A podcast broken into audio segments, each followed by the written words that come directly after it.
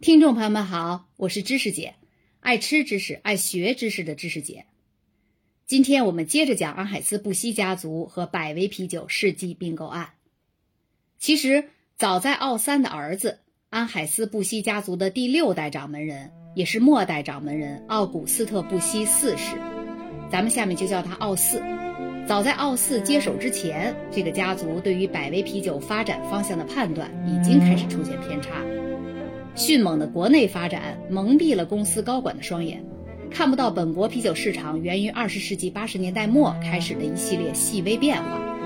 啤酒客们希望品类更加多样化，需要更高端的啤酒，细分市场再次出现。原装进口啤酒的市场份额从二十世纪九十年代起开始暴涨，紧随其后的是精酿酒类，虽然发展并不迅猛，但重要性却在日益凸显。关于精酿啤酒，我们在后面的节目中还会专门讲到。到了二十世纪九十年代，美国市场充斥着廉价的国产窖藏啤酒，百威啤酒已经没有拓展空间了。二零零二年，当六十五岁的奥三任命自己的儿子奥四为酿酒业业务总裁，准备开启一把手接班计划时，百威啤酒的销量已然停滞了。第二年，也就是二零零三年。由世界第四大啤酒集团比利时的英特布鲁和巴西最大的啤酒巨头安倍夫合并而成的新一代啤酒巨头英博啤酒，超过百威，一跃成为世界第一大啤酒企业。百威啤酒在独领风骚几十年后，终于跌下神坛。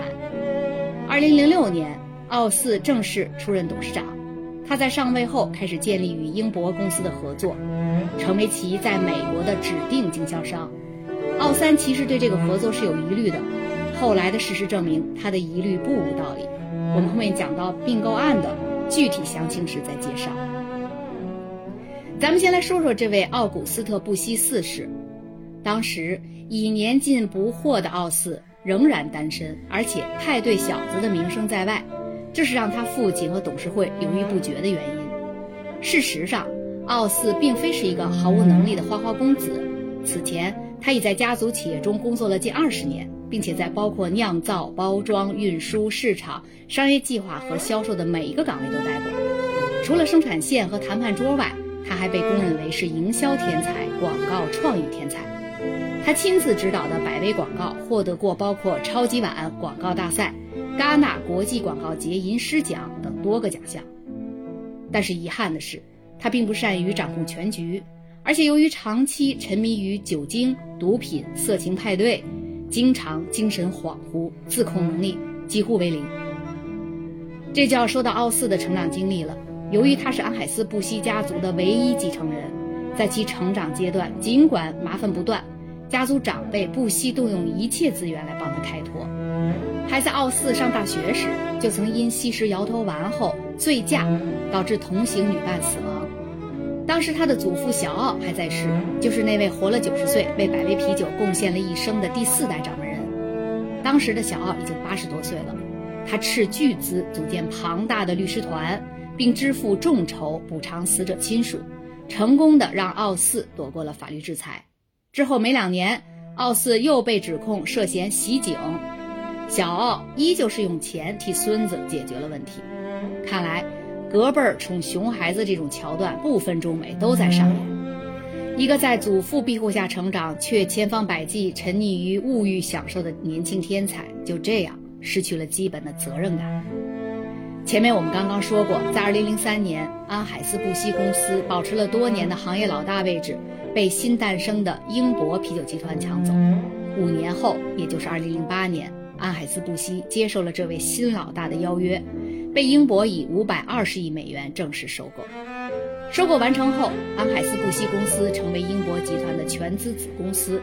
奥四仅担任英博的一名董事，不再参与公司的管理和运作。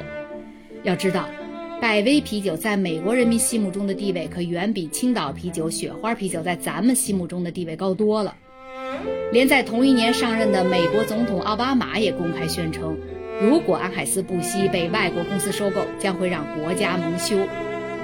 虽然包括巴菲特在内的大部分股东都认为，对于双方而言这起交易是明智的，然而后世之人都会一直记得，美国的百威啤酒是在奥四手上弄丢的，啤酒王朝的百年基业一朝葬送。二零一九年，美国曾传出要以安海斯布希家族的兴衰为题材拍摄电视剧，据说男主角选定的是凯文·科斯特纳，但是由于二零二零年的疫情影响，貌似这个计划被搁置了。花开两朵，各表一枝。讲完了安海斯布希家族和奥四，我们再来窥探一下敢于吞下百威啤酒这个庞然大物的英博集团究竟是何方神圣。我们前面已经讲了，英博集团是由当时的世界第四大啤酒集团比利时的英特布鲁和当时巴西最大的啤酒集团安贝夫合并而成。那么我们就来先来讲一讲这个比利时的英特布鲁啤酒公司。英特布鲁来自于比利时的小城鲁文，鲁文也是一座欧洲历史名城。它之所以出名，是因为鲁文大学，原名是天主教鲁文大学。可能咱们中国人不太知道这所大学，但是在欧洲，鲁文大学是与牛津、剑桥齐名的历史悠久的综合性大学。而且，由于欧洲的大学几乎都是开放性的，所以鲁文就跟牛津市、剑桥市一样，也是一个大学城。随着2008年英博收购了百威，鲁文成为百威英博的总部，知名度就更加提升了。啊，咱们说回比利时的因特布鲁，本期题图就是这家公司的 logo。关于比利时啤酒的历史有多长，种类有多丰富，品牌有多畅销，咱们从这个专辑的第一期开始就不断提及。1987年，比利时两家长期相互竞争的大酒厂，朱皮勒和时代。在多年的秘密合作与价格垄断后，合并成为英特布鲁。这两个比利时啤酒品牌也都历史悠久，而且也都是家族企业，但管理风格和安海斯布希可是截然不同。他们合并成英特布鲁后，虽然家族成员依然控股，但却不担任管理职位，而是间接指导公司的发展方向，让 CEO 去做战略决策。英特布鲁当时的战略是。朱皮勒面向国内市场，而时代的定位则为高端出口品牌。二十世纪八十年代末，精酿酒商逐渐获得比利时国内市场份额。英特布鲁早早就意识到需要在窖藏啤酒这个核心业务以外补充特色啤酒。接下来的两年，英特布鲁收购了不少当地精酿啤酒品牌，包括修道院啤酒。收购完成后。英特布鲁为时代啤酒出口增加了三种传统比利时口味，而这一切还仅仅是开端。呃，关于精酿啤酒，我们在后面的节目里还会再专门讲哈。在接下来的二十年，英特布鲁开始了此前少有的兼并和收购狂潮。每隔四五年，英特布鲁就会收购某个国家市场份额最高的一家啤酒公司，形成双头垄断或三头垄断。一九九一年，他们收购了匈牙利的酒厂波索迪沙吉尔；一九九五年，收购了加拿大啤酒巨头拉巴特；两千年，收购了英国知名啤酒品牌巴斯和宝汀顿。随后，英特布鲁盯上了德国，德国可是世界公认的啤酒之乡，外国同行一直难以闯入。但英特布鲁愣是不信邪，二零零二年收购了赫赫有名的贝壳啤酒和史波坦。二零零三年又收购了卢云堡，是不是越往后听这些啤酒的牌子越熟悉？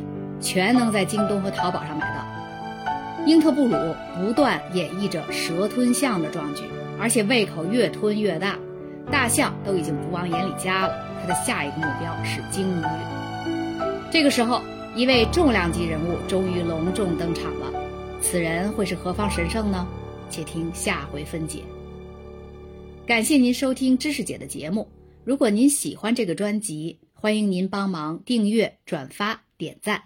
咱们下期见。